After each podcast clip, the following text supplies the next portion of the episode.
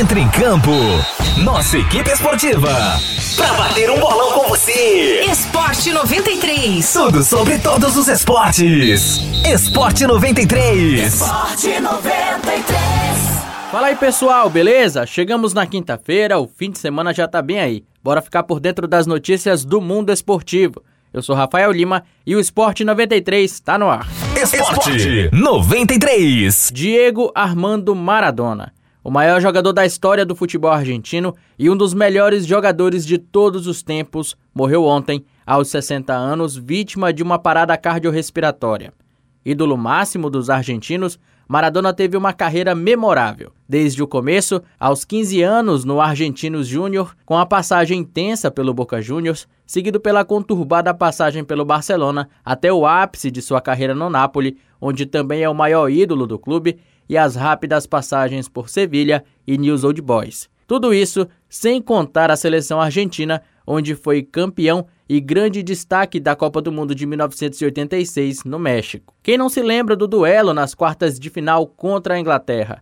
Aquele que foi provavelmente o melhor jogo da sua carreira. Em um intervalo de 4 minutos, ele protagonizou dois gols históricos. Primeiro, o gol de mão, mundialmente conhecido como La Mano de Dios, e em seguida, Maradona arrancou do meio de campo e passou por seis adversários, fazendo o gol do século. O corpo de Maradona está sendo velado na Casa Rosada, que é a sede da Presidência da República Argentina. Lá, torcedores do Boca Juniors, Argentino Juniors e até de times rivais como o River Plate, Racing, San Lorenzo, Independiente e outros jogam camisas sobre o caixão como forma de tributo, o que mostra o quão ídolo ele é. O mais argentino dos argentinos partiu para a eternidade, tendo a certeza de que seu legado está feito e que sua contribuição para o futebol nunca será esquecida. Vá em paz, Diego. Eu não vou chorar, já chorei enfim. Quando na TV ouvi falando assim. Orando a Deus, Diego Maradona na Argentina faleceu. Vai jogar futebol com outros craques junto a Deus. E lá na Argentina só tem uma coisa hoje ouvida. Descanse em paz, que eu oro por ti. Não é um final, pois deixou um legado imenso aqui. Descanse em paz, maior dos argentinos. Mais que um jogador, o ícone se torna infinito. Descanse em paz e espero que aí, enquanto eu cantar, você consiga com o coração me ouvir. Descanse em paz, maior dos argentinos. Nada acabou, em nossos corações tá sempre vivo. Esporte 93. Bom, agora é hora de falar de futebol roraimense. Ontem tivemos duas partidas que agitaram os campos Macuxis. No Sub-17, o São Raimundo enfrentou o Brasil de Pelotas pela Copa do Brasil da categoria no estádio Canarinho. E como tem acontecido até de forma frequente, a partida teve atraso. Dessa vez, o motivo foi a falta de um médico na partida. Atrasos à parte, o Mundão saiu na frente aos 19 minutos do primeiro tempo com Sebastião. O Brasil de Pelotas empatou cinco minutos depois com o André Antunes. No segundo tempo, o time gaúcho conseguiu virar a partida com o gol dele novamente, André Antunes. Fim de partida e Brasil de Pelotas classificado para enfrentar o Atlético Mineiro na próxima fase. Ontem também tivemos Campeonato Roraimense no Ribeirão. Rio Negro e Gás se enfrentaram pela segunda rodada do segundo turno. E o Leão Dourado conquistou a sua segunda vitória com Evandro marcando o gol da partida. Agora, o Gás é líder do segundo turno com seis pontos. Em seguida, vem o Baré com um ponto, empatado com o Rio Negro, que tem a mesma pontuação. Vale destacar que o São Raimundo ainda não entrou em campo pelo estadual devido aos seus compromissos na Série D. A próxima rodada está marcada para o dia 2 de dezembro. Atlético Roraima e Baré se enfrentam às seis e meia da noite e em seguida, às oito e meia, Rio Negro e São Raimundo entram em campo. Esporte 93. Dois jogos abriram a 23ª rodada do Campeonato Brasileiro. O líder Atlético Mineiro recebeu o Botafogo no Mineirão e o Galo conseguiu a manutenção da liderança. Eduardo Sacha e Savarino marcaram os gols da vitória do Atlético, enquanto Marcelo Benevenuto descontou para os cariocas. E se a torcida do Galo tá feliz da vida com a liderança, a do Fogão tá desesperada.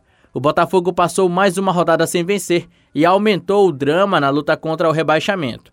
O clube carioca estacionou na vice-lanterna com 20 pontos. No momento, a diferença para o esporte, que é o primeiro clube fora do Z4, é de 5 pontos, mas ainda pode aumentar, já que quase todos seus rivais na briga contra o rebaixamento ainda jogam nessa rodada.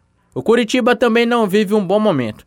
São três derrotas nos últimos cinco jogos e os mesmos 20 pontos do Botafogo. Na noite de ontem, o Coxa voltou a ser derrotado, dessa vez para o Corinthians, que marcou com Fábio Santos. Ontem também teve Ceará e São Paulo em jogo válido pela 16ª rodada. Diego Costa abriu o placar para o tricolor e Léo Chu empatou para o Vozão. Pablo chegou a marcar o segundo gol do São Paulo, mas uma polêmica tomou conta. É que o árbitro Wagner do Nascimento Magalhães assinalou o impedimento do atacante são paulino. Em seguida, ele foi chamado e após a análise do VAR, validou o gol. O Ceará deu a saída de jogo, mas Wagner paralisou para uma nova análise, onde foi confirmado o impedimento de Pablo. De acordo com a regra, nenhuma decisão do árbitro pode ser revista após o reinício da partida, e é nesse regulamento que o tricolor vai se apoiar para pedir a anulação da partida. E você, torcedor, o que acha disso? Esporte 93. Quinta-feira é dia de TBT, de lembrar de momentos de alegria Fica entre nós, tem coisa melhor do que lembrar de um momento especial com seu clube do coração? Hoje tem Sou Clubista e é com meu parceiro Joner Alves. Momento, momento, sou clubista mesmo. Aqui quem fala é o Jones Alves, torcedor do São Paulo Futebol Clube tricolor paulista, pai. Uma história marcante, tem muitas, mas uma que me marcou foi a primeira vez indo pro Morumbi assistir um jogo São Paulo Fluminense. Tive a satisfação, o privilégio de conhecer as dependências do estádio. Tirei fotos no, com, as, com as taças do, das Libertadores, do, dos Mundiais. Muito lindo, muito top, meu irmão. Um show de bola. Conhecer o, o estádio, é, arquibancada, foi uma coisa assim bacana. É, realizei um sonho né? São Paulino Roxo, tem 42 anos de idade, tem muitos torcedores que ficam só naquela ali, só na TV. Quando você vai pro estádio, ver, assistir o seu time de coração é, é uma coisa assim que não tem preço, entendeu? É uma satisfação muito grande. Me marcou muito. Isso foi é, bem recente, foi em 2018. Torcer pro tricolor é bacana demais. Eu posso dizer que meu time é um time campeão, é um time vencedor. Valeu, valeu, obrigado, galera. Momento, momento, sou clubista mesmo. Ouvinte, é isso, o programa de hoje fica por aqui. Mas relaxa que amanhã a gente está de volta. Não esquece que o Esporte 93 já está disponível no Spotify e também no Deezer. É só pesquisar Rádio 93 FM RR. A produção deste conteúdo é da nossa central de jornalismo. Eu sou Rafael Lima para o Esporte 93. Esporte 93. A seleção da 93 entra em concentração. Mais informações esportivas amanhã